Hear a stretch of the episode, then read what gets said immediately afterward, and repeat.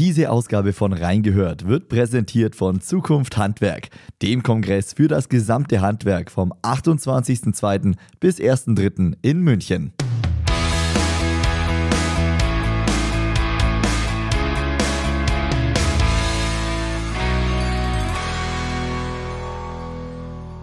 Hallo zusammen und herzlich willkommen bei Reingehört, dem Podcast für Reinigung und Hygiene.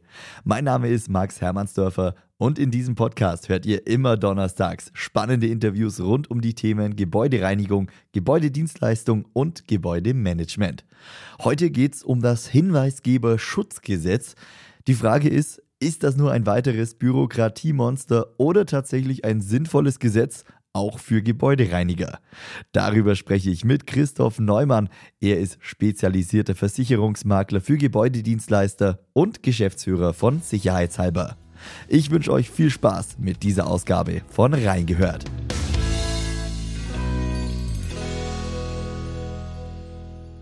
Hallo, Herr Neumann. Hallo, Herr Hermannsdörfer. Wir sprechen heute über ein Gesetz, ähm, hat einen langen Namen, das Hinweisgeberschutzgesetz. Ganz zu Beginn, worum geht es bei diesem Gesetz, Herr Neumann? Grundsätzlich bei dem Hinweisgeberschutzgesetz oder Whistleblower, das ist ja dann schon wieder, dann wird es möglicherweise auch lustiger oder auch interessanter, geht es darum, dass ähm, Unternehmen ab einer bestimmten Größenordnung ein internes Meldesystem einführen müssen, um mögliche Missstände bis hoch zur Geschäftsleitung zu transportieren. Das ist nun mal Pflicht. Mhm. Ähm, das wurde letztes Jahr im Juli endgültig verabschiedet, ist eine Umsetzung aus dem europäischen Gesetz, also aus der europäischen Gesetzgebung heraus. Und ähm, für die Gebäudedienstleistung heißt das, dass alle Unternehmen ab 50 Mitarbeiter ein internes Meldesystem einführen müssen. Das, das trifft, ja dann, trifft ja dann wahrscheinlich sehr viele Betriebe äh, in der Gebäudereinigung. Ähm, ganz viele Betriebe haben mehr als diese 50 Mitarbeitenden. Das heißt, äh, da muss es eigentlich jetzt schon überall eine interne Meldestelle geben, äh, zu der sich ähm, betroffene Mitarbeiter äh, wenden können und da Missstände quasi geschützt anbringen können und dann äh, mit dem Ziel natürlich da Verbesserungen zu erwirken. Richtig, also genau das ist das Thema. Ähm, wir reden hier freundlicherweise, freundlich gesagt, ein bereits existierende, ganz und überall schon umgesetztes Meldesystemswesen ja. ab 50 Personen. Ähm, die größeren Unternehmen ab 250 hatten weniger Zeit, die mussten es unmittelbar umsetzen. Äh, Bußgelder wurden bis zum 17. Dezember nicht erhoben. Das war so ein Thema. Mhm. Aber wir sind jetzt in, das Gesetz ist in Kraft und alle müssen entsprechend handeln. Okay, jetzt kann man sich denken, äh, schon wieder ein neues Gesetz, das man als Unternehmer umsetzen muss. Ist es überhaupt sinnvoll, dieses Hinweisgeberschutzgesetz? Wie ist da Ihre Meinung zu? Was haben Sie vielleicht auch für Reaktionen von Ihren Klienten schon erhalten zu diesem Gesetz? Gesetz? Ist es nur Bürokratie oder ist es wirklich was Sinnvolles? Also zunächst mal natürlich hat es bürokratische äh, Ecken und Kanten, dieses Gesetz. Das müssen wir einfach akzeptieren. Ähm, in der Regel war es so, dass erstmal eine Vielzahl unserer Kunden aus der Gebäudereinigung gesagt haben, oh, schon wieder ein Bürokratiemonster, mhm. jetzt müssen wir wieder etwas machen. Ähm, in meinen Gesprächen hat es sich aber mittlerweile in eine andere Richtung gezogen, dass die Unternehmen, die sich einfach damit auseinandergesetzt haben, ähm, sich gelöst haben von dem Mythos, dass ein Whistleblower immer bösartig ist sondern äh, Whistleblower oder Menschen, die so viel Verantwortung für ihr Unternehmen haben und die bereit sind, Missstände auch öffentlich zu machen, mhm. haben ja nicht nur das, den Hintergrund, dass sie dem Unternehmen schaden wollen, sondern ich glaube vielmehr, dass die Großzahl dieser Menschen ein Interesse an dem Unternehmen haben ja. und äh, die, die Missstände am liebsten intern auch geklärt wissen wollen und auch dem Unternehmen nach vorne helfen wollen. Also äh, wir müssen uns von dem Mythos lösen, dass das immer reaktionäre Kräfte sind, die da aktiv sind bei der Mitarbeiterschaft, sondern dass es eher die Mitarbeiter sind, die wir fördern sollten, mhm. weil die das Unternehmen im Auge behalten und auch positive Akzente möglicherweise setzen wollen. Ja, also es unterstützt einfach Mitarbeiter dabei, das Unternehmen, ja, jetzt mal ganz platt gesagt, äh, zu verbessern, Prozesse, die vielleicht jetzt nicht gut laufen, zu optimieren. Da, da ja, das ist jetzt der Hebel, der jetzt da gesetzt mhm. wurde. Und man kann es ja dann auch als Unternehmen eigentlich für sich nutzen, auch wenn das jetzt eine, eine Verpflichtung ist. Äh, das Thema Kommunikation und Offenheit, ähm, das spielt ja äh, gerade auch für, für neue, äh, neue Bewerber eine große Rolle.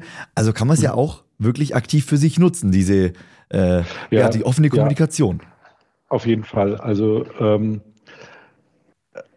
wichtig ist ja, dass man erstmal feststellen muss, es ist nicht im Interesse des Unternehmens, des Gebäudedienstleisters, das möglicherweise fern von der Hauptzentrale und der Geschäftsleitung ähm, von Standards abgewichen wird. Ja. Zum Beispiel, ähm, dass möglicherweise auf irgendwelchen Objekten von Mitarbeitern äh, bestimmte Aktivitäten, ich nenne das jetzt mal so, äh, Rüstzeiten werden nicht gezahlt, wie auch immer, irgendetwas in dieser Form, dass das stattfindet.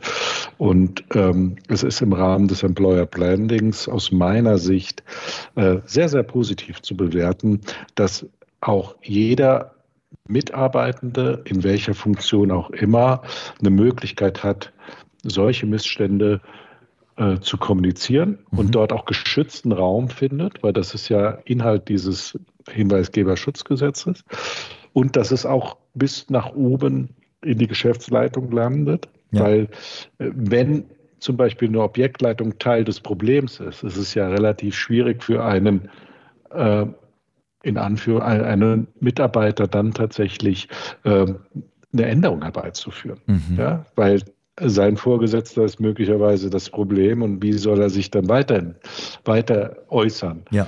Und bevor er dann an die Öffentlichkeit geht, finde ich, ähm, vernünftiges Meldesystem führt dazu, dass das Thema auch dort an der Wurzel gepackt wird und auch abgestellt werden kann. Mhm. Ja, äh, ich bin mal gespannt, wie sich das dann in der Praxis bewährt. Ähm, das Gesetz ist jetzt, Sie haben es vorher erwähnt, äh, seit Juli 2023 in Kraft.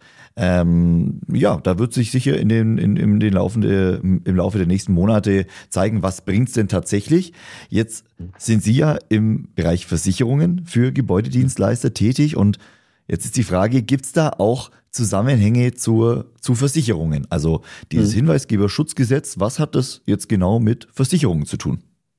Ja, da gibt es schon ähm, ähm, Anknüpfungspunkte an bestehende Versicherungspolicen. Das, was es nicht gibt, ist eine Versicherung, die den Unternehmer aus der Verantwortung lässt. Das würde ich vorneweg gerne schicken. Mhm. Das Thema ist nicht damit gelöst, ich versichere jetzt das Nichtstun im Hinweisgeberschutzgesetz und damit ja. habe ich dann, wenn irgendwas auf mich zukommt, ist es erledigt. Das wäre sehr nett und sehr schön. Wir hätten relativ ähm, gefüllte, größere gefüllte Auftragsbücher, aber das ist nicht so. Ähm, ernsthaft sich damit auseinanderzusetzen, kann man insgesamt vier Versicherungssparten ähm, adressieren, wo das Hinweisgeberschutzgesetz durchaus einen, einen Anknüpfungspunkt hat. Als erstes die wesentliche und wichtigste Versicherungspolice in der Gebäudedienstleistung ist die Betriebshaftpflichtversicherung. Mhm. Dort ist es so, dass das ähm, Hinweisgeberschutzgesetz ja den Hinweisgeber schützt vor Benachteiligung. Und wenn ein Hinweisgeber sich auf Grundlage einer, also ein Hinweisgeber behauptet, dass ähm, aufgrund des Hinweises er dann in Zukunft oder in, benachteiligt wird vom ja. Unternehmen selbst, hat, kann er aus einer Benachteiligung einen Schadenersatzanspruch ableiten. Mhm. Und ja. diese Benachteiligung aus dem Hinweisgeberschutzgesetz kann man sogar versichern. Also dass das dann über eine Betriebshaftpflichtversicherung geprüft wird. Wichtig wäre dazu, dass ähm, sich die Klausel nicht nur auf das Antidiskriminierungsgesetz bezieht, sondern dass es sich nur auf Benachteiligung des Mitarbeiters bezieht. Und dann hätte man vollumfänglichen Versicherungsschutz. Da sollte mhm. der Gebäudedienstleister in seiner bestehenden Police mal hinschauen. Okay, also dass da einfach alles mit eingeschlossen ist und nicht nur genau, ein nicht, spezifisches nicht, Gesetz. Ja, in der Klausel steht entweder, es die diese AGG-Deckung bezieht sich dann nur auf das AGG-Gesetz oder es besteht drin Benachteiligung, wie zum Beispiel aus dem AGG. So okay. ist das verklausuliert. Und wenn es dann halt nicht abschließend äh, dokumentiert ist, dann haben wir auch Versicherungsschutz aus einer Benachteiligung, die vorgetragen wird, in der Betriebshaftpflicht auch für das Hinweisgeberschutzgesetz. Okay, also da in die Police reinschauen, ähm, schauen, was steht Hilft. da genau drin. Genau. Hilft genau. weiter.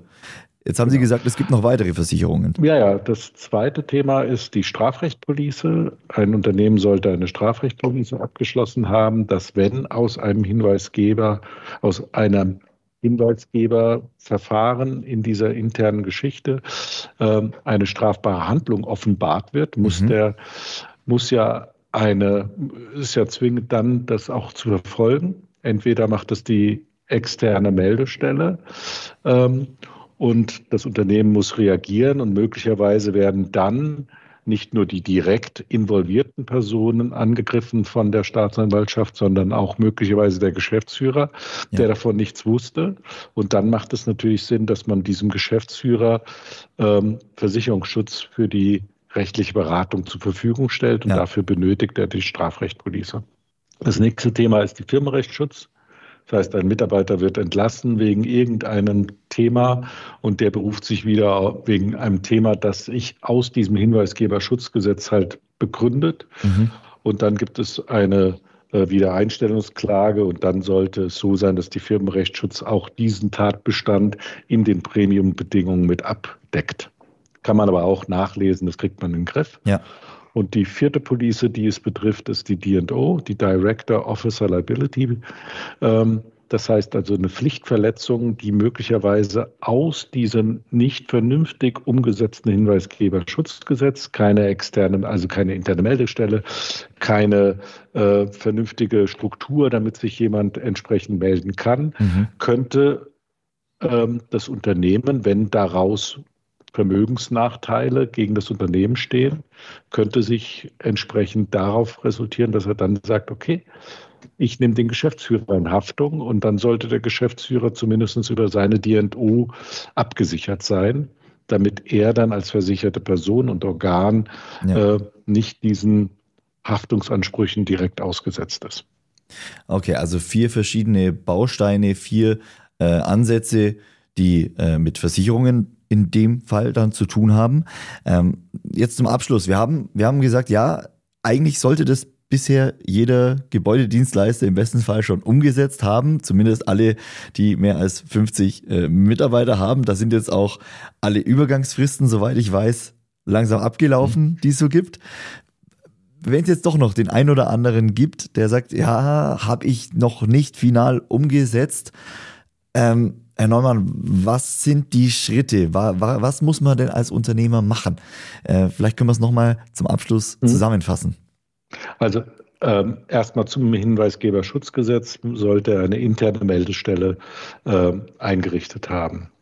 Innerhalb von sieben Tagen muss ein Hinweis von internen Meldestellen ähm, weitergeleitet werden. Mhm. Spätestens drei Monaten nach Meldung sind Hinweisgeber über die ergriffenen Maßnahmen zu informieren. Die Anwendbar Anwendungsbereiche des Hinweisgeberschutzgesetzes beziehen sich auf EU-Recht und damit auch auf das nationale Recht. Ähm, Mitarbeiter von Betrieben weniger als 50 ähm, Personen sollten auf, also sollten zumindest auf externe Meldestellen hingewiesen werden. Ja. Die sind entweder angesiedelt im Land oder ist die Bundesbehörde. Und dann sollte man noch als Unternehmen, wenn man das alles vernünftig eingerichtet hat, sollte man nochmal prüfen, ob diese vier Policen, sprich die Betriebshaftpflichtversicherung, die Strafrechtpolice, die Firmenrechtsschutz und die DNO ausreichenden Schutz aus Verfehlungen in Bezug auf das Hinweisgeberschutzgesetz geben. Und damit sind alle Prüfungsmaßnahmen des Unternehmensnehmers erfüllt. Ja. Hinweisgeberschutzgesetz, äh, sperriger Titel, aber es steckt was Sinnvolles dahinter, auch wichtig für alle Gebäudedienstleister, für alle Unternehmen im Handwerk. Daher vielen lieben Dank, Herr Neumann, da, dass Sie äh, uns darüber aufgeklärt haben, was denn dahinter steckt und was man auch für Versicherungen in dem Fall braucht. Äh, vielen lieben Dank Ihnen, alles Gute und bis zum nächsten Mal. bis zum nächsten Mal. Vielen Dank. Also, bis Ciao. Bald. Tschüss.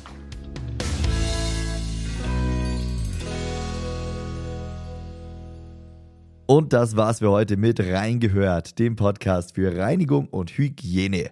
Falls euch die Folge gefallen hat, dann lasst gerne ein Abo da, bewertet diese Folge bzw. diesen Podcast mit 5 Sternen oder empfiehlt Reingehört einfach weiter. Vielen Dank fürs Einschalten. Wir hören uns nächste Woche wieder. Ciao.